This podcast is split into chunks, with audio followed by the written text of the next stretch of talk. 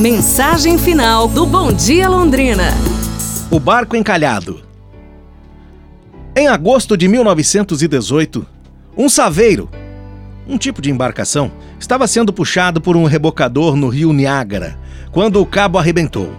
As fortes correntezas logo conduziram o barco em direção às cataratas.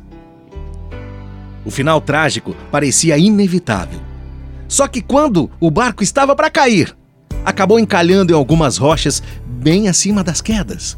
Os dois homens que estavam a bordo foram salvos apenas no dia seguinte, imaginem. Eles passaram uma noite de terror, pois esperavam a qualquer momento despencar para a morte inevitável.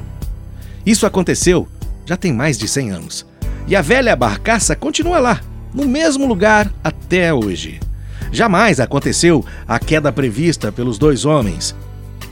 A esperada queda do barco, que trouxe ansiedade, desespero, medo aos dois homens, acabou não acontecendo. Da mesma forma, pessoal, a maioria dos problemas que tiram a nossa paz e a nossa alegria também não nos atingirão, por mais que fiquemos com medo, tensos. A preocupação é como um barco encalhado nas pedras.